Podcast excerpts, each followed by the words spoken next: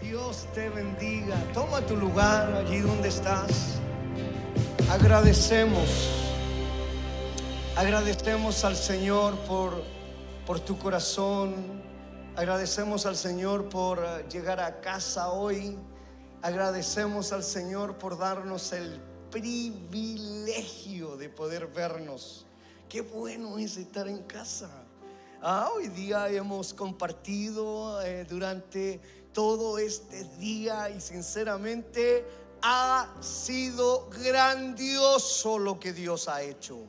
Ha sido maravilloso. Hemos podido experimentar la presencia de Dios. Hemos eh, podido sentir cómo Dios se ha movido en medio de nuestra casa. Hemos visto Ah, cómo Dios se ha manifestado. Entre ayer y hoy día, 42 personas han aceptado a Cristo Jesús en su corazón.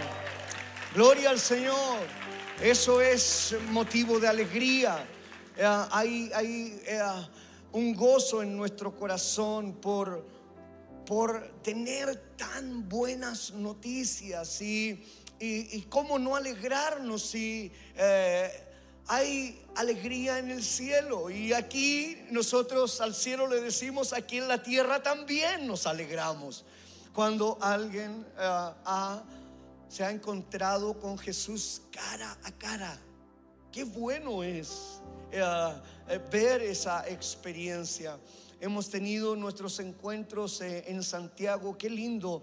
Ayer jóvenes en la mañana eh, bueno, en la tarde después a fútbol, eh, hoy en la mañana nuestros encuentros en Santiago y también en Montevideo, eh, una casa floreciente con personas aceptando a Jesús. qué lindo es. Y, el último encuentro, Kevin predicando, siendo usado por el Señor, 10 personas han aceptado a Jesús. es, es increíble lo que Dios hace y, ¿sabes qué? Todos somos parte de aquello.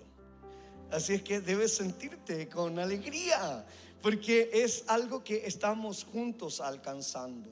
Y eso es eh, lo que hace la iglesia de Cristo cuando le cree. Así es que quiero saludar a todos mis amigos que están ahí en sintonía. Cuánto les amamos.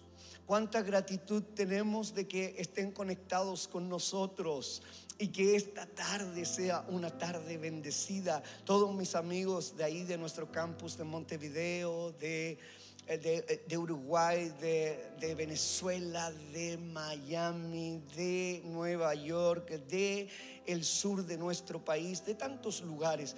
Pero sabes que si nos unimos hoy día, podrían muchas más personas eh, eh, recibir de lo que Dios tiene para ellos. ¿sí? ¿Y qué tal si hacemos un esfuerzo y volvemos a mandar este link? Todos los que están ahí en sintonía, ¿qué tal si lo, lo envías y dices, ah, se lo voy a enviar de nuevo? Y aquí los que estamos en sala nos portamos muy bien con el Señor y hacemos un acto de fe y decimos juntos, vamos a alcanzar a uno más. Será bueno que alguien más pueda estar en sintonía y poder escuchar lo que el Señor tiene para para su vida. Hay buenas noticias para entregar. Este mundo lleno de malas noticias eh, eh, ah, que, todos los días eh, recibimos esas malas noticias y qué bueno es es que podamos tener un lugar donde podemos entregar buenas noticias. Me encantan las buenas noticias. Ah, cuando las recibimos, eh, nuestra vida es realmente transformada cuando la aceptamos en nuestra vida. Quiero preguntar en esta sala, ¿hay alguien que ha venido por primera vez? Quisiera que levantaras tu mano para poder agradecer. Dios te bendiga, Dios te bendiga, Dios te bendiga, Dios te bendiga. Este aplauso es para ustedes, Dios te bendiga. Qué hermoso, gracias. Gracias por estar en casa. Nos emociona muchísimo eh, el que puedan compartir con nosotros este día es, eh, es bueno siempre tener personas que están conociéndonos, uniéndose. Ay Dios que vaya revelando si se plantan en este lugar. Eh, quiero, antes de entrar al mensaje, o ya derechamente voy a entrar allí, vengo en la mañana predicando las trampas que el enemigo muchas veces coloca en nuestra vida. Y hay mucha confusión en el corazón del incrédulo y también del creyente. Muchas veces los, eh, eh, los que somos cristianos tampoco sabemos lidiar muy bien con las trampas del enemigo y por eso siempre es bueno poder entender cuál es el plan de Dios para nuestra vida constantemente. Así es que en la mañana estuve, estuve eh, predicando un mensaje que titulé Evita la trampa. Yo no sé si alguien escuchó el mensaje en la mañana, Evita la trampa. Y, conversamos de aquellas trampas que el enemigo coloca en nuestra vida. Y una de ellas son las preocupaciones. Eh, otra es las desilusiones. Y otras son los miedos que experimentamos. ¿Alguna vez alguien ha experimentado desilusión? Eh, todos hemos experimentado y si no, eh, lo vas a experimentar. Eh, ah, todos estamos con algún tipo de problema. ¿Hay alguien aquí con algún problema? Gloria al Señor. Entonces, la mayoría de las personas que, que, respiramos en el mundo entero viven con problemas, con desilusiones. Y ahí en el chat, ¿habrá alguien que ha sentido miedo alguna vez? Eh, son las trampas del enemigo. Siempre eh, a mi equipo le digo, ah, tienes que caminar con sabiduría, con entendimiento. Tienes que saber dónde vas a colocar el siguiente paso, porque lo que tienes por delante es un campo minado. Cualquier paso en falso que des puede hacerte caer. Y es importante tener claridad de, cada paso que cada uno de nosotros estamos dando. ¿Será que estamos dando pasos a la luz de la palabra? ¿Será que estamos dando pasos con el consejo sabio de su palabra? Y, y, es bueno saber esto porque no sé si alguien sabe, pero este es el último domingo de septiembre. Si alguien no lo sabe, yo quiero recordártelo. Es el último domingo de septiembre. Así es que ya comimos empanadas en Chile, ya comimos anticucho. Ahora hay que armar el árbol de Pascua. Porque termina septiembre y ya estamos en diciembre. Se va rápido. Alguien sabe que se va a dar rápido. El año se nos va. Así es que es tremendamente importante cuáles son los pasos que darás de aquí en adelante. ¿Qué sucederá? Hemos declarado una palabra de desborde sobre nuestra vida. Y, yo lo creo con todo mi corazón, pero hay que pelear la buena batalla de la fe para llegar hasta allá. Y Seguramente hay alguien aquí que dice, pastor, llevo nueve meses eh, eh, viviendo situaciones tremendamente difíciles y tú sigues hablando de desborde. Lo seguiré haciendo. Porque todo lo que ha sucedido nueve meses en tu contra, la palabra de Dios dice que lo puede volcar para nuestro bien. Y Él puede producir lo que es imposible para los hombres, puede ser posible totalmente para nuestro Dios. Es un Dios poderoso, es un Dios bueno, es un Dios real. Y he venido hablando de esto porque muchas veces tenemos un planteamiento de cuestionamiento con la palabra de Dios. El pastor está hablando de desborde, lo cuestiono porque han sido nueve meses malos. El pastor está hablando de desborde para nuestra vida de manera integral, pero los economistas dicen que viene un tiempo de hambruna. Pero Dios dice que Él tiene cuidado de sus hijos. Así es que ah, en la mañana conversaba que los pájaros, ¿han visto un pájaro trabajar usted? Los pájaros están así muy tranquilos, ellos no trabajan. Y dice que el creador les alimenta. A veces los pájaros, ¿ha, visto un animal con un currículum? Ustedes dicen, voy a hacer un currículum vital para pedir trabajo. No, no, no. El animal vive nomás y problemas de uno. ¿Alguien tiene un perrito? ¿Alguien tiene un gatito? ¿Sí? ¿El problema de quién es? Gloria al Señor. Él come nomás. Y otras cosas también. Que después las podemos hablar.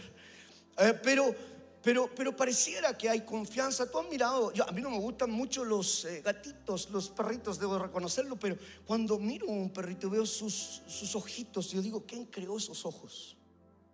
¿Quién creó esas patitas? Y, y me doy cuenta de, del favor de Dios en toda la creación. Entonces yo digo, si Dios hizo todas esas cosas y no tendrá cuidado de nosotros que somos hechos a imagen y semejanza. Pero muchas veces ah, las trampas, eh, muchas veces las preocupaciones, muchas veces las desilusiones, muchas veces los miedos nos sacan de creer lo que Dios nos ha dicho. Y este, este, esta segunda palabra que hoy día quiero compartir le he puesto como título Enfoque en Él. Trae verdadera vida. ¿Y por qué? Porque perdemos el enfoque. O sea, no solo caemos en la trampa, porque cuando caemos en la trampa, no evitamos la trampa, eh, nos desenfocamos. Porque ya empezamos a irnos para cualquier viento, cualquier palabra, cualquier voz, cualquier persona hace sentido en nuestra vida. Así que quiero compartir ahí en Juan, quiero que, ¿cuántos trajeron su Biblia hoy día? Levanten su Biblia, por favor, los que trajeron su Biblia. Gloria al Señor.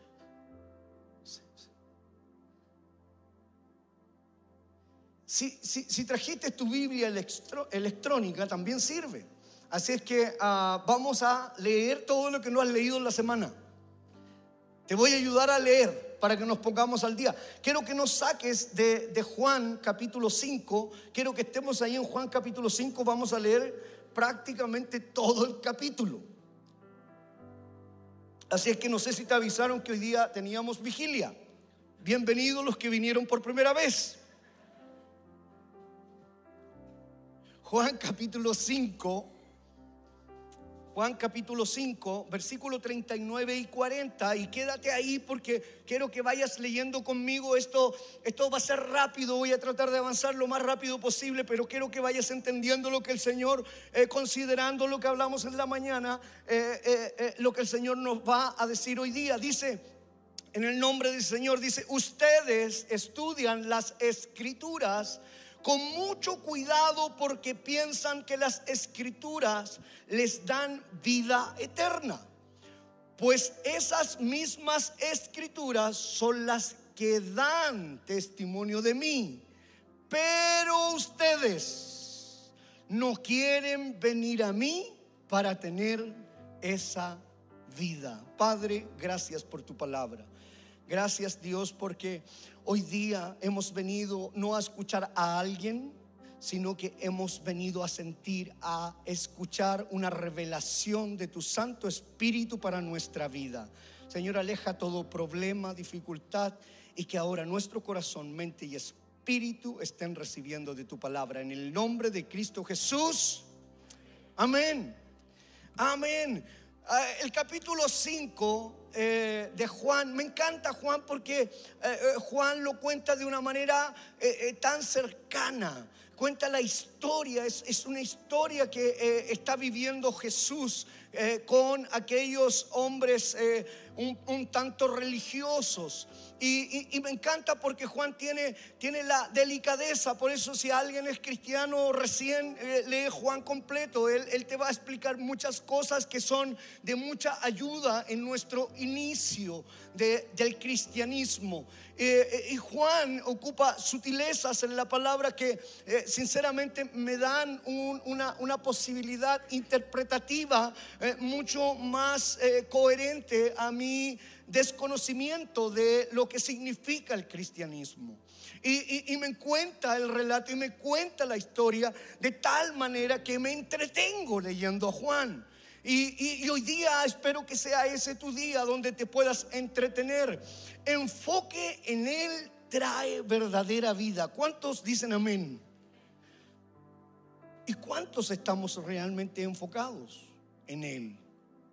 Hoy día hay demasiado cuestionamiento y aquí esta es la historia de un cuestionamiento a Jesús. Jesús viene a ser un milagro, viene a ser algo beneficioso para alguien. Está haciendo un milagro, pero lo está haciendo en un día que los religiosos consideran que no se debe hacer nada.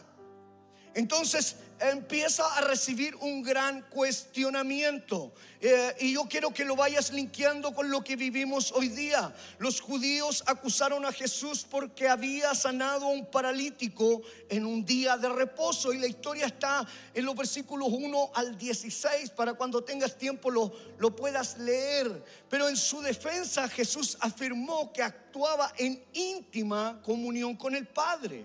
Él, él, explicó y dijo, hey, yo y el Padre somos uno. Y hay una relación constante. Lo que, lo que tú y yo debemos vivir con Jesús es una relación. Eh, en una iglesia nunca debe haber un predicador que quiera convencer a alguien de ser cristiano. Eh, tiene que invitarlo a una relación con Jesús. Eso es poderoso. Eso produce crecimiento. Eso produce cambios en la vida.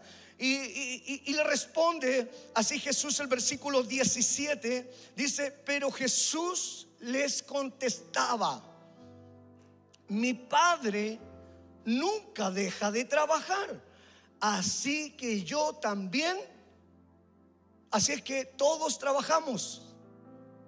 Oh, gloria al Señor, ya empezó mi pastor.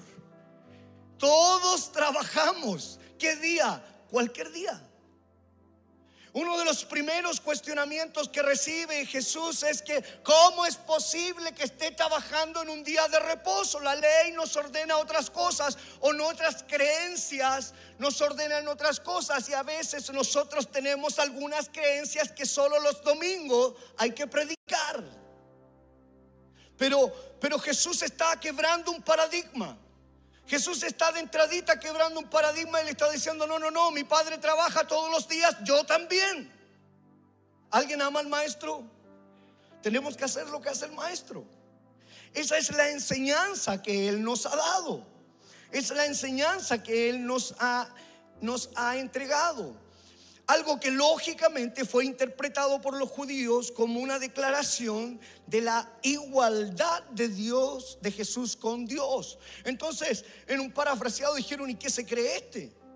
Se viene a igualar a Dios. ¿Cómo es posible que lo llame Padre? Eh, los cuestionamientos. Eh, conocían mucho de, mucho de Biblia, acuérdate los versículos que leímos, ellos, ustedes escudriñan las escrituras porque allí creen que encontrarán vida eterna. Pero las escrituras hablan de mí.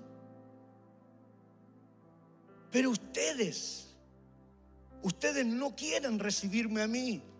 Y hay un cuestionamiento, hay un cuestionamiento constante. Esto pareció muy grave a los judíos. Dijeron, hey, no puede ser, ¿cómo es posible que esta persona, un aparecido, el hijo del carpintero, alguien que no tiene antecedentes, currículum, no es profesional, no es una persona que realmente a mí me llame la atención, no lo he visto estudiar, no lo he visto capacitarse? Obviamente, esto les pareció grave a los judíos que que vieron en ello una terrible blasfemia que debía ser castigada, pero no un castigo cualquiera, sino que un castigo de muerte. Tremendo. En el versículo 18 dice, por esto los judíos trabajaban con más ganas de matarlo. O sea, eran extremos. Eh, eh, te doy un dato, los religiosos siempre son extremos. ¿Cuántos dicen amén? Yo salí arrancando.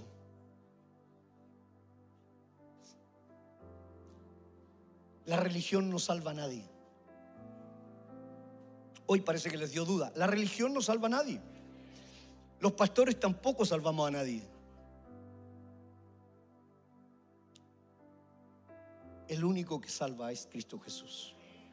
Así es que te conviene tener una relación con Él. Por esto los judíos trataban con más ganas de matarlo. no les caía bien porque no cumplía con las reglas del día del descanso, las reglas, las reglas del día del descanso. Mucho menos le gustaba que Jesús llamara a Dios su Padre, haciéndose igual a Dios. Pero en defensa, el Señor, lejos de corregir aquello, en vez de que cuando vinieron a cuestionarles, eh, en vez de decir, ay, me equivoqué, realmente he cometido un error, no es tan así, Él lo reafirmó. Y siguió diciéndoles que él tenía esa intimidad. Cuando seas hijo del Señor, has recibido una revelación de Dios. Eh, aunque te digan totalmente lo contrario, sigue adelante. No te detengas, no te devuelvas, no des explicaciones. Sigue avanzando con esa convicción que Dios ha puesto en tu corazón. El Señor, lejos de corregir sus palabras, volvió a reafirmar la íntima unión existente entre Él y el Padre. Versículos 19 al 24, muy rápido. Jesús les dijo, les digo la verdad, el Hijo no puede hacer nada por su cuenta, solo hace lo que ve hacer al Padre. El Hijo hace lo mismo que hace el Padre. El Padre ama al Hijo y le muestra todo lo que hace. Incluso le mostrará hechos más grandes que estos y ustedes quedarán asombrados. El Padre resucita a los muertos y les da vida.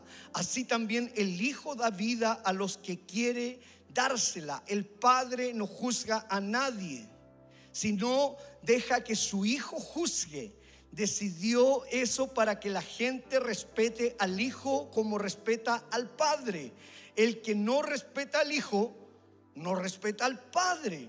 Fue el Padre quien envió al Hijo. Les digo la verdad, si alguien oye mis palabras y cree en el que me envió, tiene vida eterna y no será juzgado porque ya ha pasado de la muerte a la a la vida. O sea, imagínate eh, eh, esta imagen están acusándole, están diciéndole, hey, tú estás saliendo de las reglas, de las normas, no puedes hacer esto, ¿qué es lo que está sucediendo? Y él, eh, le está explicando, le dice, yo tengo, yo soy un enviado del Padre, él me ha enviado, yo soy su hijo, tengo la, potestad de poder hacerlo. Pero, pero estos religiosos lo que querían era acusarlo y llevarlo a muerte. Qué increíble, pero, pero Jesús le está revelando algo interesante que es lo que yo quiero que tú sientas esa revelación. Le está, le está demostrando quién es Él, la importancia de tener una relación con Jesús, la importancia de tener una relación con el Hijo, lo importante que es que tú y yo lo podamos recibir en nuestro corazón y caminemos con Él, que nos enfoquemos en Él y ahí podemos tener una verdadera vida. Enfocados en Él trae verdadera vida. No hay otra opción. Él se lo está dejando muy claro a, a estos religiosos y lo volvió a reafirmar. Su última su íntima unión con, el Padre se los volvió a reafirmar. Ahora bien, estas afirmaciones tan sorprendentes había que demostrarlas, él tenía que seguir demostrándolas, porque no era así tan simple de decir, mira, esto es lo que yo creo, esto es lo que yo pienso, había que demostrarlo. El escenario era un juicio. En su defensa debe presentar testigos que puedan acreditar las afirmaciones que acababa de hacer. Y para cumplir con la ley, estos testigos debían ser mínimo dos o tres si quería que sus testimonios fueran admitidos como evidencia legal, válida para él. Entonces, cuando estamos hablando de esto, Juan nos está contando que Jesús usa un buen argumento, un argumento que puede traer incluso testigos para que puedan acreditar lo que Él está haciendo.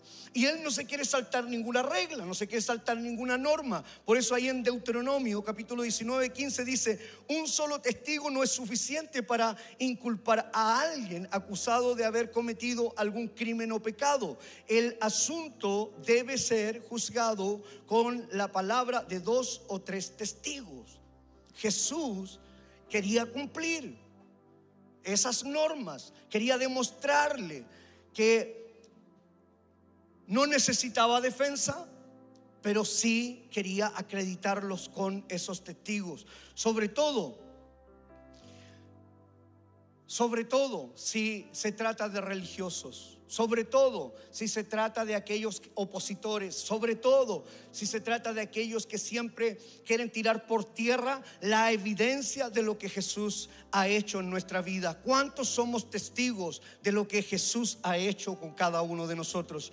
Nosotros somos la evidencia. Si nosotros estuviéramos en la escena, iríamos nosotros y le diríamos, Señor, úsame a mí para ser testigo. Yo quiero ser testigo de tu poder. Yo quiero ser testigo en todo lugar. Si vienen estos a decir esto, yo quiero decir cuánto bien has hecho a mi vida, cómo la has cambiado, cómo la has transformado, cómo has hecho algo impresionante. Pero Jesús quería cumplir con esta, eh, contundentemente con esta ordenanza. No obstante, esto era una humillación para el Señor. Indudablemente que fue humillado, fue calumniado, fue acusado, fue injuriado. Cuántas cosas difíciles. Sobre todo, imagínate cómo no, no se va a sentir ofendido si está siendo acusado por haber hecho algo bueno, por haber sanado, a una persona que estuvo ahí 38 años paralítico. Pero el Señor lo soportó. El Señor lo soportó todo con el deseo de que ellos pudieran llegar a ser salvos. Como resumen, para que entiendas lo que quiero, a lo que quiero llegar. Como resumen, el Señor presenta en su defensa el testimonio de cuatro testigos. Número uno, Juan el Bautista, versículo 33-34. Vamos a ir rápido. Ustedes enviaron mensajeros para escuchar a Juan y él les dio un testimonio. Recuerden que necesitaba tres o cuatro testigos. Él está citando a Juan el Bautista. Ustedes enviaron mensajeros para escuchar a Juan, y él les dio un testimonio verdadero. Pero yo no necesito que un hombre dé testimonio acerca de mí yo solo les digo esto para que ustedes puedan ser salvos. O sea, lo estaban acusando, pero Jesús en su corazón, en su mente tenía otra cosa. Les voy a demostrar que es real lo que yo he hecho para que ustedes sean salvos, lo que había en el corazón. Número dos, las obras que el Padre le había dado para que cumpliese, versículo 36, dice, pero yo, ese es el segundo testigo, pero yo tengo un testigo de más valor que, que el de Juan. Las obras que yo hago son mis testimonios. El Padre me dio estas obras para hacer y ellas demuestran que Él me envió. O sea, el mismo Padre había dado testimonio. Número 3, testimonio 3. Testimonio número 3 el versículo 37 dice, aquí está, hasta el Padre que me envió ha testificado a mi favor. Ustedes nunca han oído su voz ni han visto cómo Él es. Es decir, las obras que el Padre le había dado, Juan el Bautista y el Padre son los testimonios. Y el testimonio de las escrituras que hablan de Él. Todos los profetas hablan de Jesús todos los profetas. ¿Y cuál fue la respuesta de estos judíos a esta contundente eh, evidencia? ¿Cuál fue, la respuesta? ¿Cuál fue eh, su mirada cuando Jesús realmente les da toda esta contundente evidencia? No le creyeron. Siguieron adelante, no le creyeron. No le creyeron.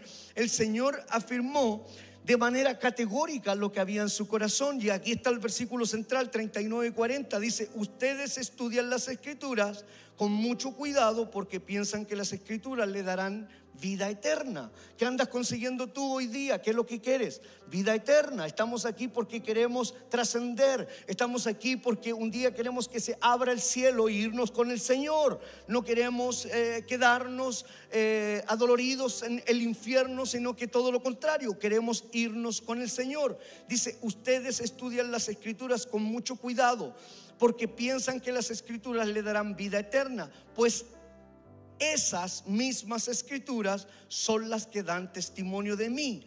Pero ustedes no quieren venir a mí para tener esa vida. Y, esto se parece mucho a lo que nos pasa constantemente.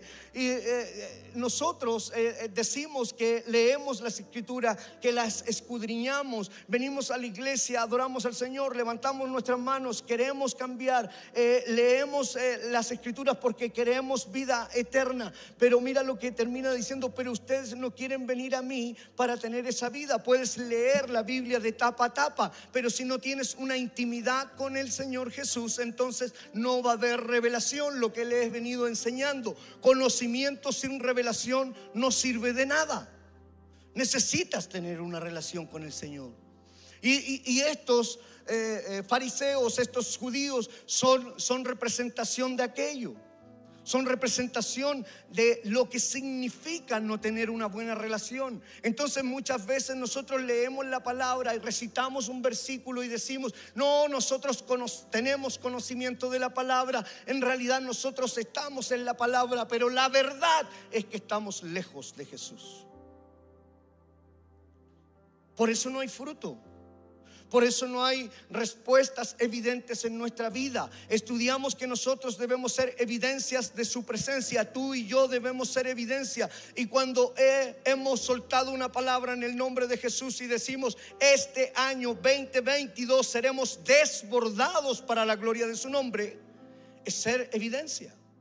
Pero hay gente que no está creyendo, hay gente que está cuestionando. ¿Será tan así?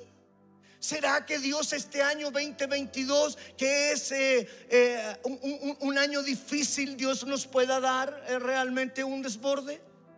Empezamos a cuestionar, ¿será que el Señor pueda sanar esa enfermedad que es terminal? Empezamos a cuestionar, somos muchas veces estos mismos personajes de la palabra. Y, es lo que quiero hoy día, que eh, Dios traiga revelación a tu corazón. Eh, si realmente estás pensando de esa manera, el Señor va a transformar tu vida. Y hay personas que dicen, ah, capaz, no lo sé, no estoy tan seguro. Si supieras lo que me pasa. Pero la verdad es que eh, Dios lo puede hacer. La verdad es que Dios puede hacer que estos nueve meses que han pasado han sido malos, pero los tres venideros pueden ser extraordinarios. Pero hay cuestionamientos.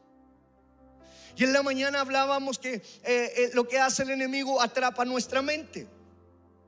Eh, se mete allí y quiere tener el control absolutamente y trae problemas y trae desilusiones y trae miedos. Eso nos paraliza y, nos deja eh, inválidos. No, no, somos capaces de reaccionar. Luego el Señor en este mismo capítulo le, eh, nos explica las tres razones que motivan este rechazo. Número uno, descubre descubre al, ir hilando esta conversación y esta historia, les muestra, número uno, no tenían amor por Dios real. Su, su, amor, ellos conocían la palabra, la escudriñaban, la leían, ellos cumplían muchas leyes, muchas cosas que de repente nosotros decimos, sí, total, yo voy a la iglesia todos los domingos, ¿ah? Sí, pero es que está bien que vengas, pero si no estás teniendo una relación real y sincera con Jesús, entonces no vale la pena. Tienen que haber cambios reales, contundentes. Tu corazón debe cambiar. Tu corazón no puede seguir de la misma manera. Si hay falta de perdón, debes perdonar. Si hay rencor en tu corazón, debes sacar el rencor. Hay cambios contundentes. Realmente hay una transformación en nuestra vida. Amén nos vamos a desbordar. Y lo que descubre el Señor y lo deja en evidencia, no tenían amor hacia Dios. El versículo 42 dice, lo que me preocupa es saber que ustedes no aman realmente a Dios. Se lo dice en su cara, los enrostra.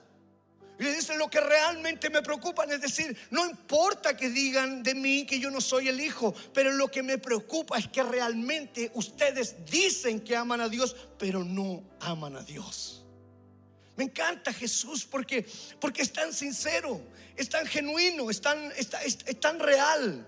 Eh, eh, y, al ver cómo Él reacciona, eh, nosotros tenemos que sacar ese modelo para vivir. Y, y, desvela el corazón de estos hombres. No tenían amor real hacia Dios. Número dos, no buscan la gloria que viene de Dios. Versículo 44 lo deja claro, dice, les gusta alabarse unos a otros. ¿Eso te parece conocido? Que muchos andan buscando su gloria y, y, no quieren alabar realmente a nuestro Dios. Quieren potenciarse ellos, pseudos apóstoles, pseudos pastores, pseudos hombres que se hacen llamar arcángeles. Yo ya no sé qué grado más se quieren poner.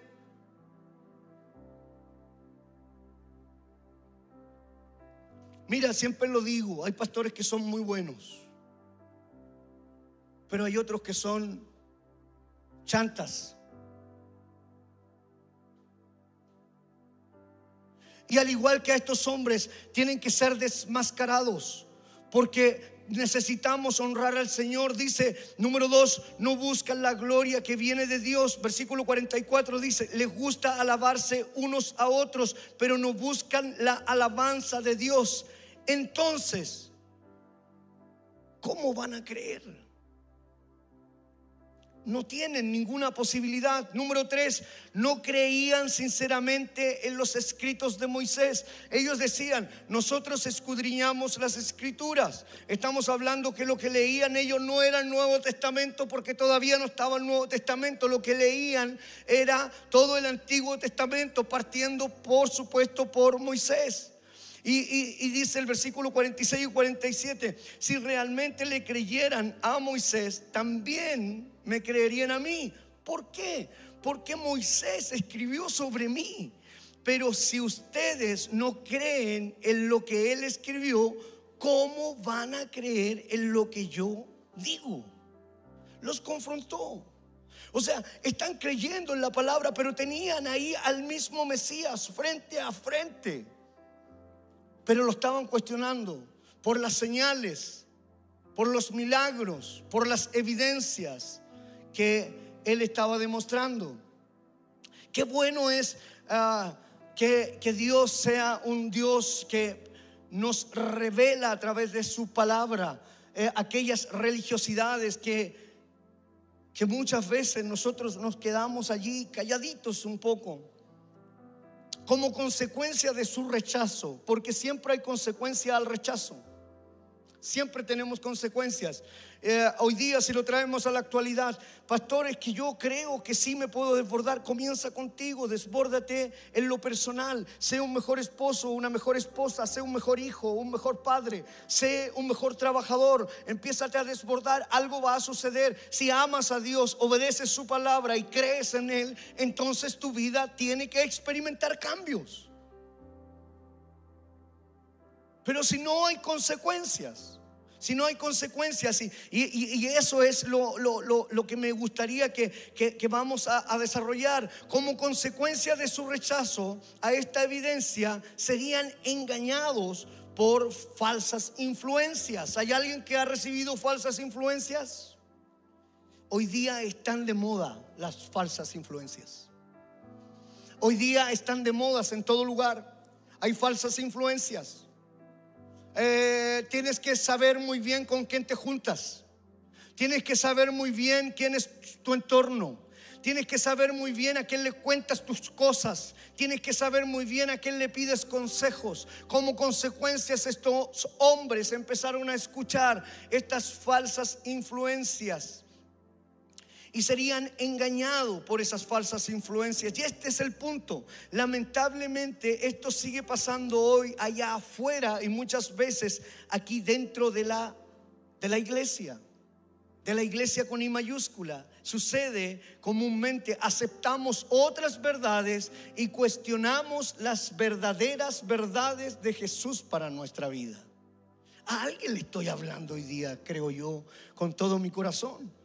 ¿Será que muchas veces estamos cuestionando todo lo que Jesús quiere hacer? ¿Saben cuántos saben que hay una gran comisión? Jesús antes de ascender nos dejó una gran comisión que dice que vamos por el mundo, prediquemos el evangelio y hagamos qué? Discípulos. ¿Y qué más? Que los bauticemos en el nombre del Padre, del Hijo y el Espíritu Santo. Y todavía hay personas que me preguntan, ¿y para qué vamos a levantar otro campus?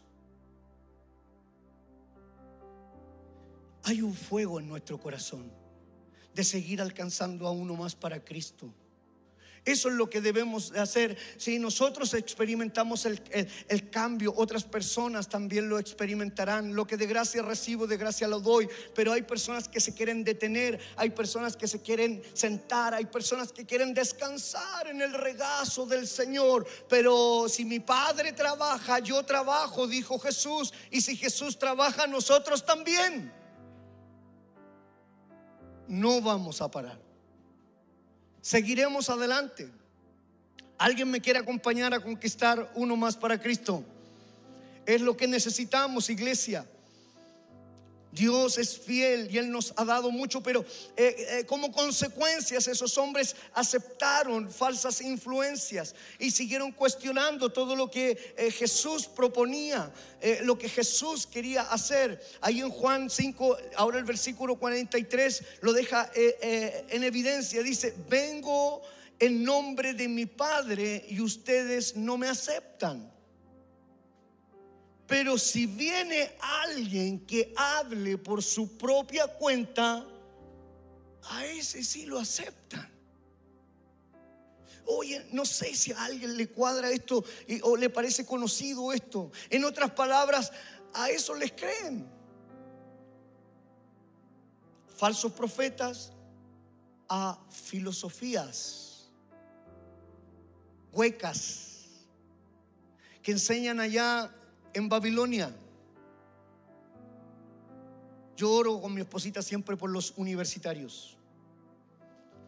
Porque ahí hay filosofías que quieren sacar a nuestros jóvenes. Por eso que nuestros jóvenes, eh, muchos de ellos están llenos de problemas, desilusiones, están con tantas situaciones, no saben cuál es su propósito en su vida, no lo tienen claro. ¿Por qué? Porque no hemos tenido al 100% la revelación de la palabra. Y aquí Jesús les está confrontando y diciendo, vengo en nombre de mi Padre y ustedes no me aceptan, pero si viene alguien que hable por su propia cuenta, a eso lo aceptan. Y nosotros estamos hablando de, de ir por uno más para Cristo. ¿Habrá algo más noble que eso? Servir a otro, ir por uno más. ¿Habrá algo mejor que eso? Que podamos cumplir no nuestro propósito, sino que su propósito. Que podamos nosotros eh, hacer lo que Él quiere que nosotros hagamos y lo que Él nos ha enviado a este mundo para hacer. En otras palabras, falsos profetas, falsas filosofías, falsas influencias que vienen a tu vida a decirte, mm, no es necesario enfocarte tanto en Jesús. No, también tienes que tener para ti mucho tiempo. Enfócate en ti, en tu crecimiento, en tu título, en tu, en tu, en tu, en tu. Eh, eh, este es, es, es, es, es la era del yo. Eso es lo que nos enseña el mundo individualismo, egoísmo. Y siempre pensar solamente en nosotros, pero, pero lo cuestionamos cuando lo predicamos. Es difícil para un pastor confrontar estas cosas. Pero si realmente vamos a hacer una iglesia que se desborde y que bendiga una ciudad y que cambie y quebre todos los paradigmas, tenemos que estar en la palabra del Señor y caminar con ella. Porque así se producen divorcios, así se producen engaños, infidelidades, cuando no estamos en la palabra. Entonces, esos mismos falsos profetas que nos invitan a salir, que nos invitan a alejarnos de Jesús, lo que nos están diciendo que nos, nos sometamos solamente a esas filosofías, pero lo que está diciendo Jesús es que se trata de una relación, de conocerlo a Él, de vivir cada día con Él, conectados, como Él está conectado al Padre. Él hace lo que el Padre hace. Y cuando vienen estos hombres, no lo convencen. De lo contrario, Él sigue diciendo, yo estoy conectado al Padre. Se levanta una voz diciendo que es mejor que agradar a los hombres, es mejor agradar a Dios. Esa es una voz interior que debe, debe levantarse en nuestro corazón. Eh, eh, estas filosofías, esta gente que dice, oh, no, no es necesario enfocarte tanto en la iglesia, eso es una exageración. Sí, pero resulta que la pregunta sería, ¿cómo está su vida? Eh, también lo digo muchas veces, el que se quiere divorciar siempre le pide consejos al que ya se ha divorciado cuatro veces. Porque eso es lo que conviene escuchar.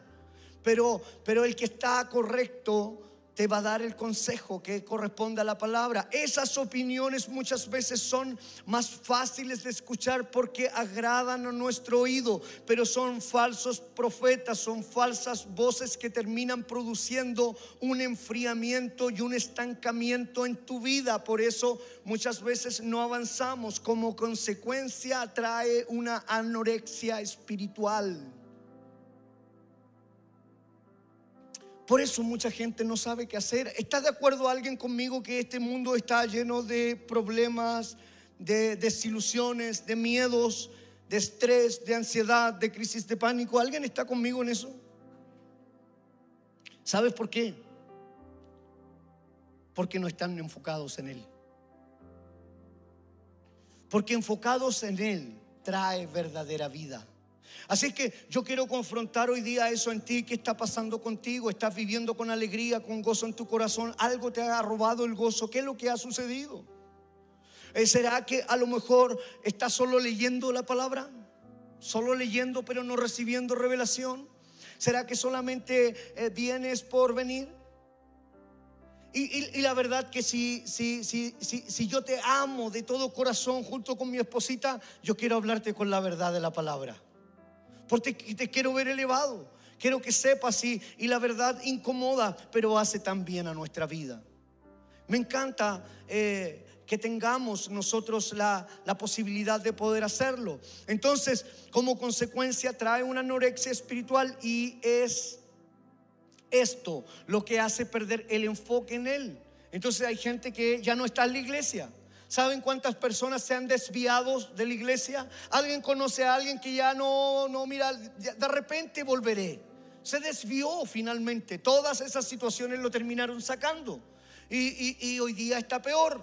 Hemos visto con nuestros propios ojos cómo ha sucedido. Esta es la respuesta del por qué el mundo está así. Creo que todos estamos de acuerdo que la mayoría en el mundo está cuestionando todo lo que se llama Dios. Y por eso que tenemos estas consecuencias. La, la, mayoría solo respira odio, solo respira resentimiento. No están teniendo una vida abundante. Tú fuiste a tu trabajo y dijiste en la mañana, llegaste el día lunes, hola, ¿cómo están todos? ¿Y cómo te contestan todos? están en otra. Todo el mundo está en lo suyo, ensimismado. Vas al metro, todo el mundo conectado, los, micrófonos aquí y tú subes al metro. Hola, ¿cómo están? Buenos días, qué gusto saludarlos a todos. Eres un loco. La gente está loco, que se fumó. Nadie lo hace. ¿Por qué? Porque está ensimismado. Él, él, está haciendo lo que a él le dijeron que había que hacer. Pero lo que Dios nos ha dicho es otra cosa.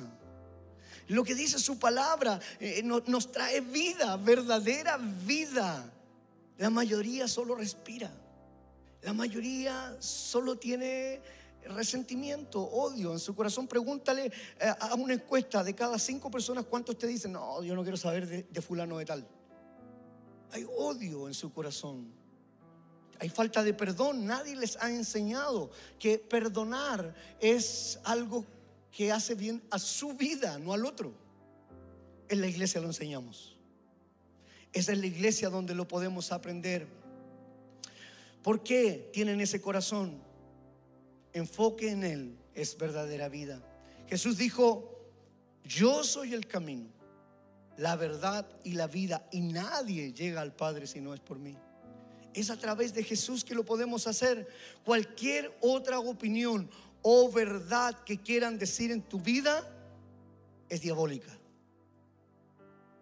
Y tú debes cortar hoy día esa cadena, esa, esa relación.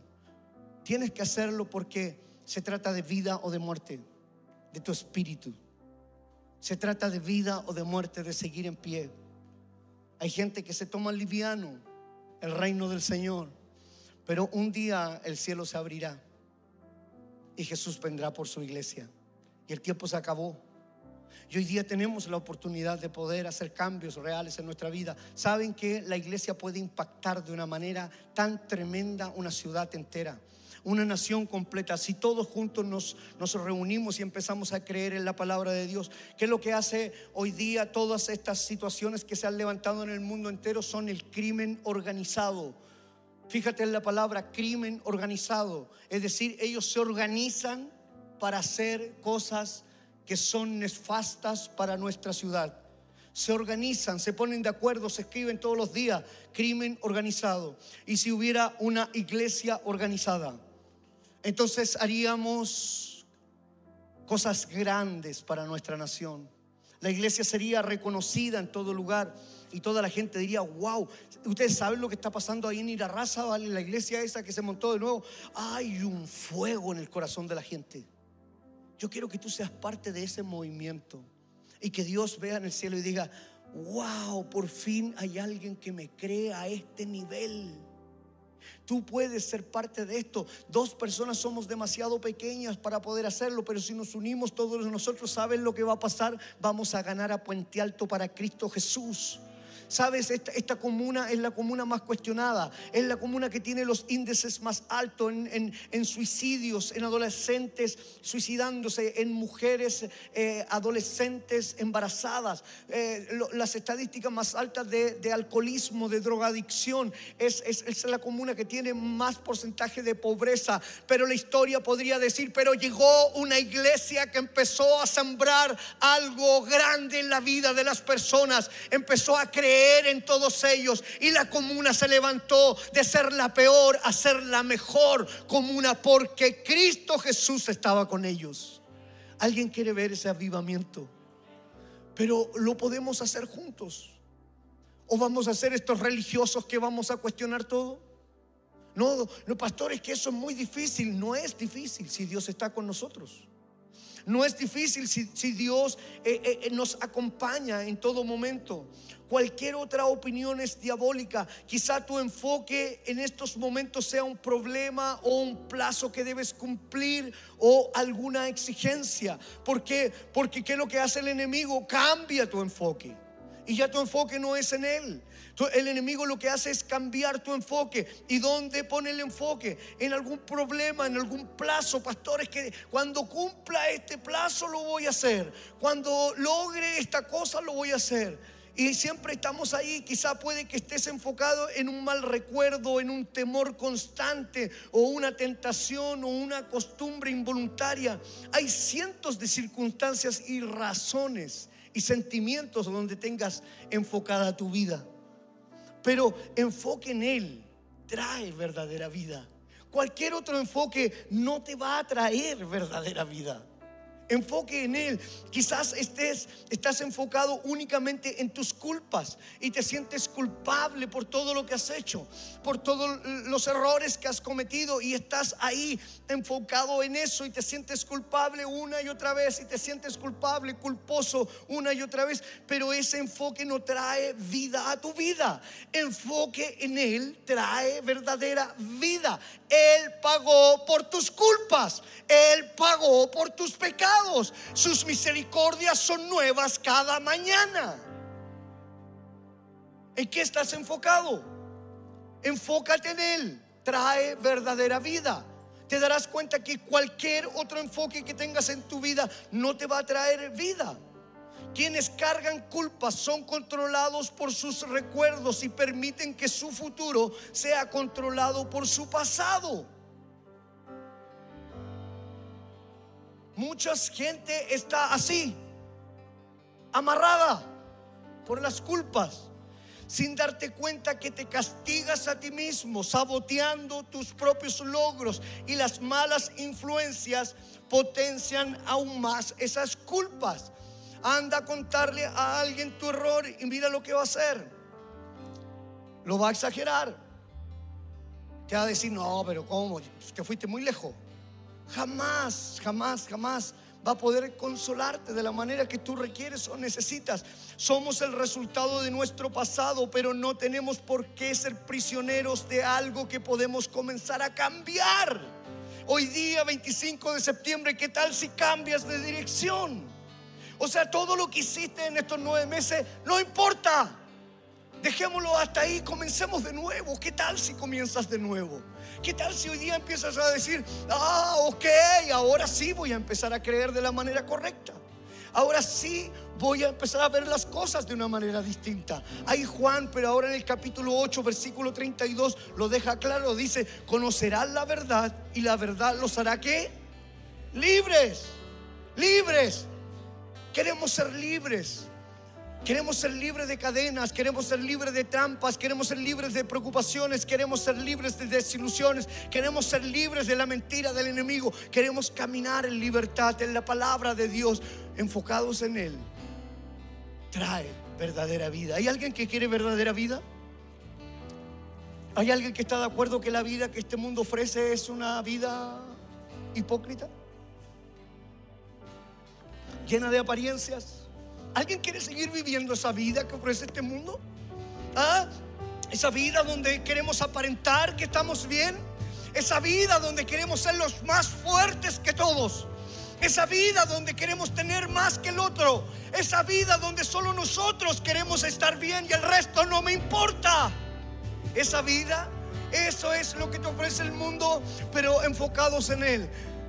Trae verdadera vida trae verdadera vida y nosotros viviremos abundantemente. Nuestro corazón fluirá de una manera diferente. Más bienaventurado estar que recibir. Estaremos en su palabra. Haremos lo que Él anhela. Soñaremos lo que Él sueña. Amaremos lo que Él ama. Abrazaremos lo que Él abraza. Él murió por ti y por mí. Murió por todo el mundo. Y si Él ha rescatado nuestra vida, entonces vamos a hacer lo que Él quiere entonces vamos a hacer lo que Él quiere que tú y yo hagamos. Eh, no, pero si estamos enfocados en, todas estas cosas, eh, no vamos a recibir lo que Dios quiere para nuestra vida. Quizás tu enfoque esté en temores que guardas en tu corazón y al compartirlo con alguien, sus consejos son una mala influencia. Las personas condicionadas por el temor pierden oportunidades porque temen aventurarse a emprender cosas. Están llenas de temor tienen miedo, pero si vamos en el nombre del Señor, entonces no tengo miedo, no tengo temor. Si voy en el nombre del Señor, entonces me arriesgo mucho más, porque si Él está conmigo, entonces estoy bendecido. Su palabra dice que donde pongamos nuestras manos habrá bendición, caminaré en bendición, viviré en bendición tengo la capacidad de no estar enfocado en esos temores. Tengo capacidad de estar enfocado en Él. Y eso trae bendición. Eso trae sobreabundancia. Eso trae respuesta a todo lo que necesitamos. Hay alguien que quiere verdadera vida. Enfocados en Él podemos lograrlo. Enfocados en Él, enfocados en Él podemos lograr todo lo que soñamos. El temor es un tipo de cárcel que tú mismo te impones, impidiéndote llegar a ser lo que Dios desea que seas. Y sabes lo que Dios desea que seas, desbordado.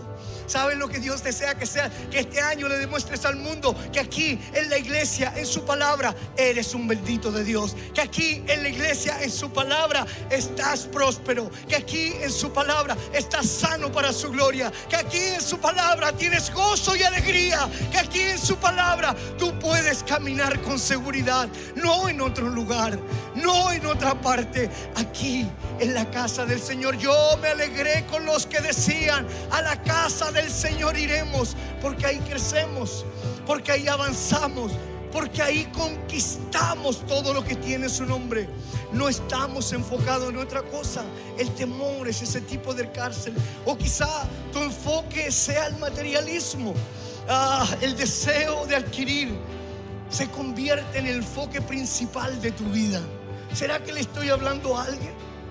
Hoy día a través de la palabra, solo adquirir posición, posesión y éxito. Ese es mi enfoque. ¿Será que hay alguien que está enfocado en eso?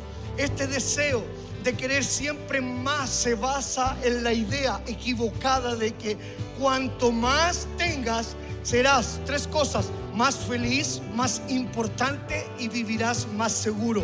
Las tres, las tres, las tres, los tres conceptos son erróneos. No eres más, no eres, no eres, no eres más feliz. Las posesiones solo pro, las posesiones que tú puedas tener solo proveen felicidad temporal. Porque haz el ejemplo, como las cosas no cambian tarde o temprano, nos aburriremos de ellas. Entonces queremos otras nuevas, más grandes y más modernas. Hazlo con tu celular. ¿Alguien quiere cambiar su celular? Cuando lo compraste lo amaste, hoy día lo quieres cambiar. Porque como no cambia, nunca van a hacerte feliz. Entonces la felicidad ahí es temporal. No deja de ser un mito eso de que mientras más tenga, más importante eres. Cuando cuánto valemos como personas y cuánto valemos por lo que tenemos no es lo mismo. No se puede determinar cuánto vales por las cosas que posees. ¿Y Dios qué dice? Y Dios dice que las cosas más valiosas en la vida no son los bienes que posees. ¿Dónde estás enfocado? ¿Dónde estoy enfocado? ¿En que hagamos más iglesias? ¿Cuántos están enfocados en que plantemos más iglesias? Ah, yo estoy enfocado en plantar más iglesias. ¿Para quién? Para su reino. ¿Para quién? Para su gloria. ¿Para quién? Para honrar su nombre. ¿Para quién? Para miles de personas que necesitan de Cristo Jesús. Estamos enfocados en su reino. Estamos enfocados allí porque enfocados en Él trae verdadera vida. El puente alto necesita verdadera vida. Santiago necesita verdadera vida. Ey, escúchenme bien, Montevideo necesita verdadera vida. Y si estamos enfocados en él, entonces Venezuela necesita verdadera vida. Venezuela, Miami y todos los países donde queremos ir, enfocados en él trae verdadera vida. Hay alguien que tiene su corazón encendido. Se puede encender su corazón en esta noche. Se puede se pueden perder. El mito más común respecto al dinero es que cuanto más tengas, más seguro estás. Eso no es así. No es verdad. Se pueden perder las riquezas por muchas razones que están fuera de tu control. Mañana puede ser un día donde lo puedes perder todo. Es hoy día el momento que te pertenece. Solo hoy, este momento, este instante es tuyo. Lo demás no tienes idea. No sabes lo que va a pasar cuando salgas de aquí. No sabes cómo va a amanecer mañana. Esto es lo único que te pertenece. Todo lo demás le pertenece a Dios. Él es dueño de todas las cosas. Si yo tengo la claridad de eso, entonces empiezo a cambiar mi mentalidad y mi enfoque cambia.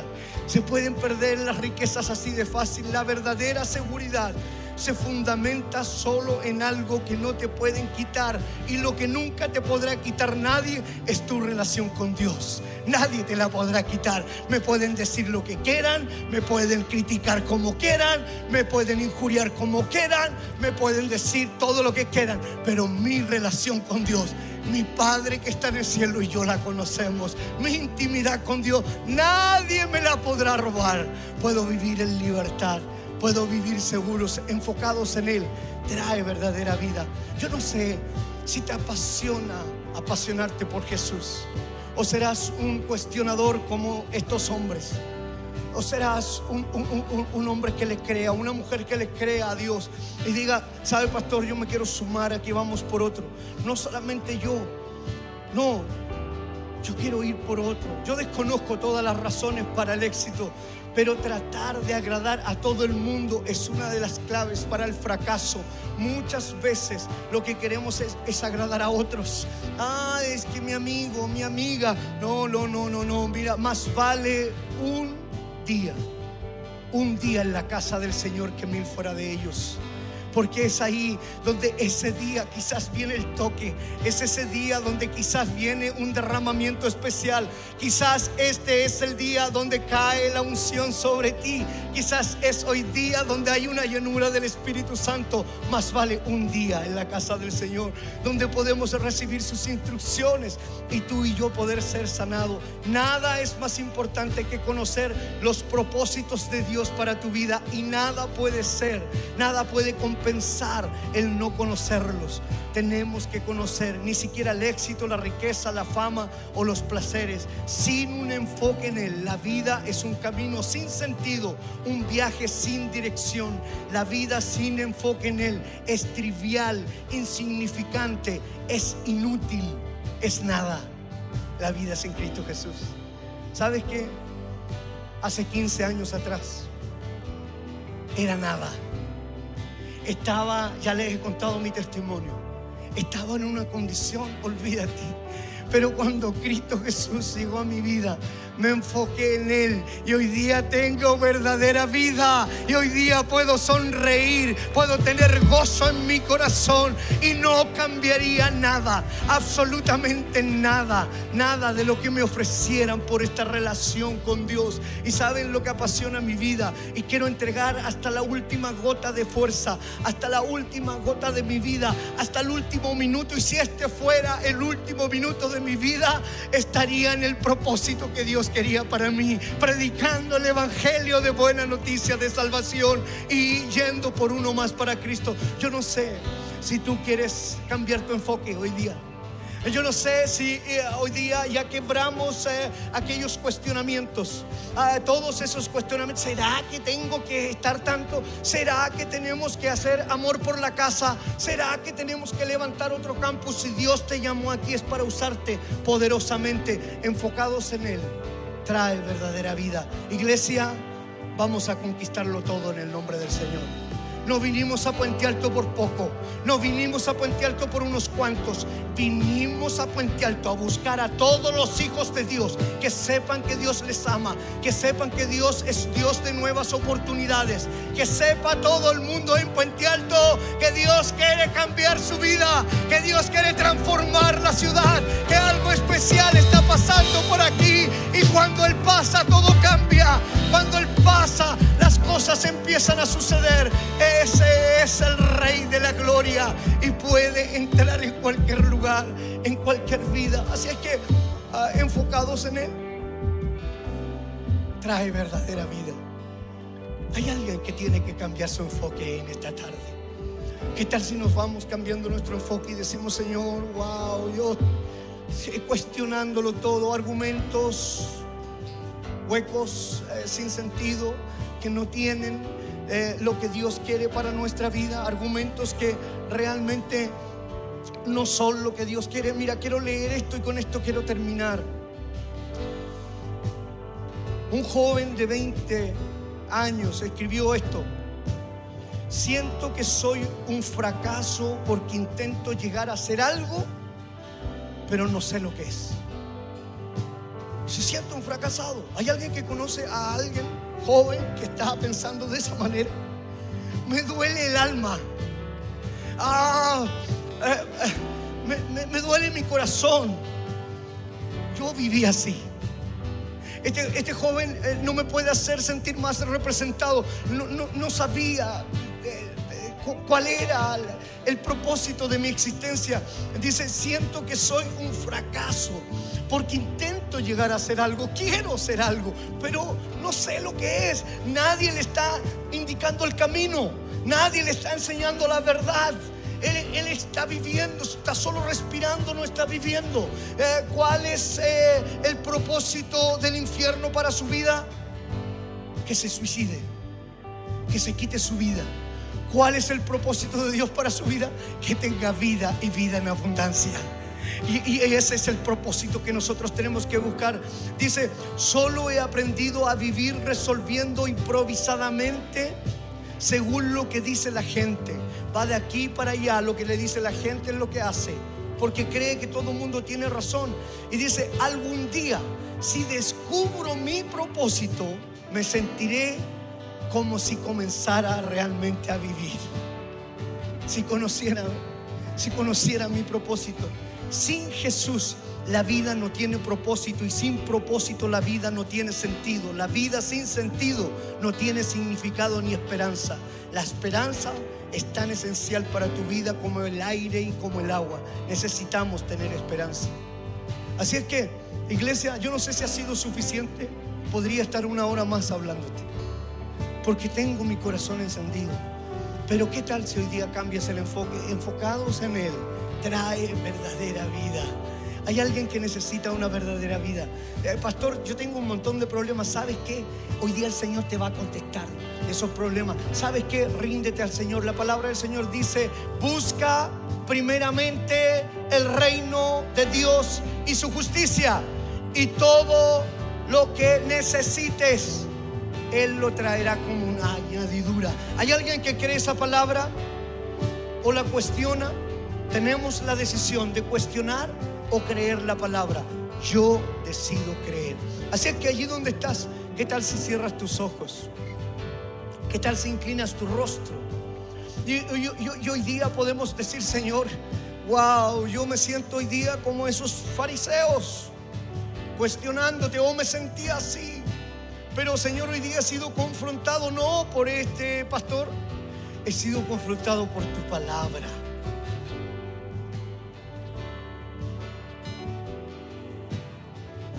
Y empiezo a hablar con tus palabras y empiezo a decirle, Señor, yo hoy día quiero soltar.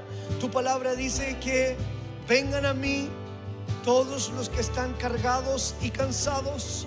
Y hoy día Dios te puede hacer descansar de todas aquellas cargas si tú te enfocas en Él, enfoque en Él trae verdadera vida. Señor, yo quiero esa verdadera vida.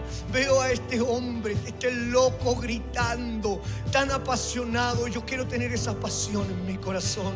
Yo quiero mañana lunes llegar a mi oficina, llegar a mi lugar de trabajo, donde quiera que sea, y, empezar a hablar con convicción. Que todo el mundo pregunte, ¿y qué le ha pasado? Y yo puedo decirle, es que estoy enfocado en lo que me da verdadera vida.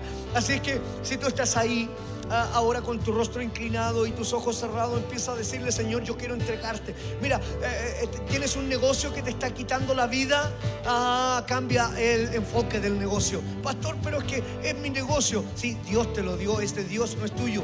Todo lo que tienes en tu mano, todo lo que tienes en tu bolsillo, todo lo que eres, todo lo que respiras es de Cristo Jesús. Vuelve a la fuente, enfócate en Él. Él trae verdadera vida. Así es que empieza a, conversar con Él. Si tienes que arrepentirte, ¿qué tal si te arrepientes hoy día? ¿Ah? Si tienes que decirle, Señor, dame una nueva oportunidad y Él está aquí en medio nuestro para dártela. Así es que mientras tú haces eso, quiero hacer un llamado a aquellos que nunca han recibido a Jesús en su corazón y se unen a la familia de Dios hoy día. Y, Dios te va a mostrar a través de su palabra todo el propósito y el plan que tiene para ti. Si hubiera alguien en esta sala, si hubiera alguien, no te haré pasar aquí adelante. Todos estamos con los ojos cerrados, con nuestro rostro inclinado, en intimidad con Dios, nuestro propio problema, nuestra propia situación. Pero si hubiera alguien que su corazón está palpitando un poco más fuerte y nunca ha aceptado a Jesús en su corazón, hoy es el momento. Puedes levantar tu mano arriba, no te haré pasar adelante, solo allí donde estás sentadito, no hay problema. Levanta tu mano arriba valientemente. Di, hoy día yo voy a recibir a Jesús en mi corazón. Así es que si estás aquí en la sala, levanta tu mano bien alto para ver por quién voy a orar. Y allí, por internet, en nuestro canal de YouTube, yo puedo ver tu mano por fe. Si levantas tu mano por fe, podemos orar hoy día para que puedas recibir a Jesús en tu corazón. Y juntos, con los que estamos aquí, más los que están allí en nuestro canal, vamos a hacer esta oración. Señor, te damos gracias. Gracias por traerme a este lugar. Señor, hoy día he sido confrontado. Mi enfoque ha estado en otro lugar. Señor, hoy quiero arrepentirme de mis pecados. Señor, hoy quiero arrepentirme de mis ofensas. Y quiero recibirte en mi corazón como mi Señor y suficiente Salvador. En el nombre de Jesús. En el nombre de Jesús. Amén. ¿Qué tal si te pones en pie y podemos seguir creyendo que Dios está obrando? Vamos. Vamos.